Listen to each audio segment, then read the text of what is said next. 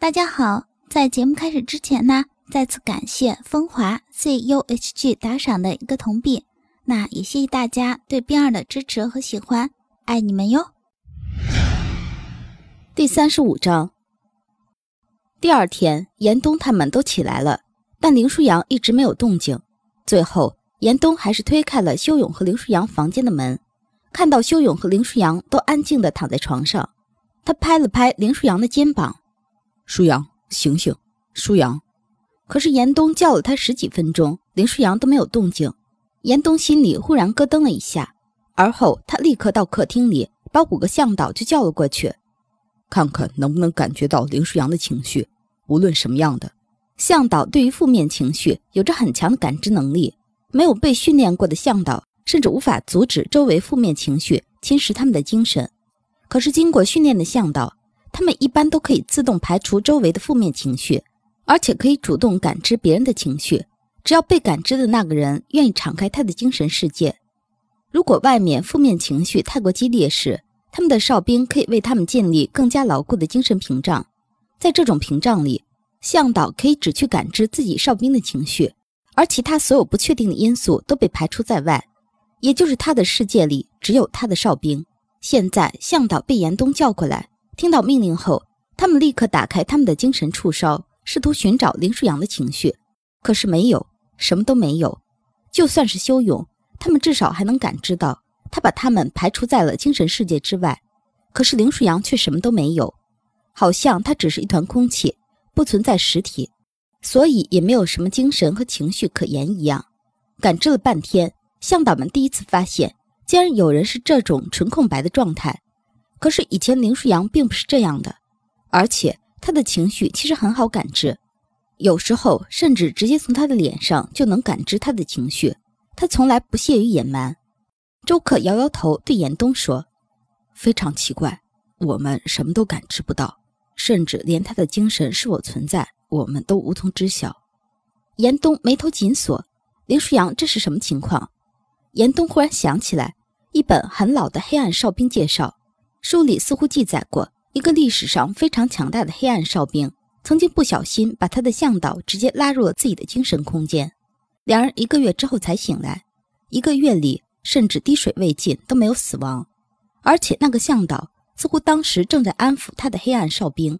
据那本书记载，这个向导的情绪好像就是一片空白，没有拒绝，没有接纳，仅仅是一片空白，谁都感知不到他的精神。严冬想了半天，最后对向导们说：“在此加固窗门，我们可能要在这里住一段日子了。”为什么？严冬把他的想法说出来。周克立刻问道：“可是修勇并不是黑暗哨兵，而团长他好像连向导都不是。他们俩……”严冬只说了一句话，就没有人反驳了。他们俩哪一个是正常的？严冬把向导们都叫到了客厅，然后严肃地说。如果按照那本古书的情况来计算，他们可能睡上一个月左右。我们最好不要强行把他们从修勇的精神空间里拉出来。简言之，他们我们不用管，可是我们自己要出去寻找食物了。而且我们的弹药越来越少了。如果可以，最好不要再动用这些武器，除非是逼不得已。周克补充。严冬点点头。那好，现在任绵柳、周克、孙燕。柴路，你们四个和我一起留下，剩下的人带上基本的武器，出去寻找食物，不要走太远。如果不行，找点野菜也可以，尽量中午之前回来。是。末世爆发后，通讯慢慢变得瘫痪。一开始，手机电话都还没有什么问题，后来手机联系方式基本没用了，而固定电话也经常出现问题。严冬看看外面的天，觉得心里有点烦躁。时间一天一天过去，他们越来越难找到食物，而天气也越来越冷。很显然，这里并没有什么暖气设备。一个半月之后，十几个人都到了崩溃的边缘。他们每天只在做两件事情：杀丧尸、挖少有的野菜。到最后，如果能看到一只老鼠，他们都会高兴上半天，因为就算是老鼠，那也是肉。严冬紧紧锁着眉，坐在客厅里。客厅里很安静。安静的，好像整个世界只剩下他们这十几个人。终于，严冬看着瘦骨嶙峋的十个人，而后又看了看修勇和林舒扬的房间门，最后还是说：“走吧，带上他们。如果他们……我们已经尽了最大的努力了。”所有人都沉默了。严冬是中校，除了林舒扬外，他们这群人中军衔最高的一个。军队就是这样，当有军衔比你高的人在的时候，你只需要安静的服从命令。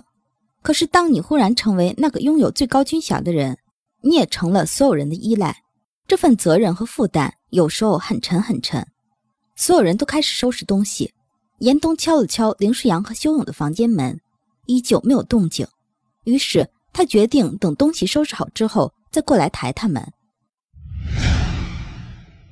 林舒阳不知道自己什么时候睡着的，只是当他醒来，修勇也已经醒了。林舒扬似乎不敢相信。揉揉眼睛，林舒扬问道：“修勇，你醒了？”修勇一笑，虽然有点无力，但是真的醒了。哥，我饿了。林舒扬说：“我去给你弄点吃的。”说完，他就想坐起来，可是身体不知道为什么非常僵硬，似乎他已经躺了很久，费了不少力气，林舒扬才起来。修勇则更加费劲，因为林舒扬是枕着他的胳膊的。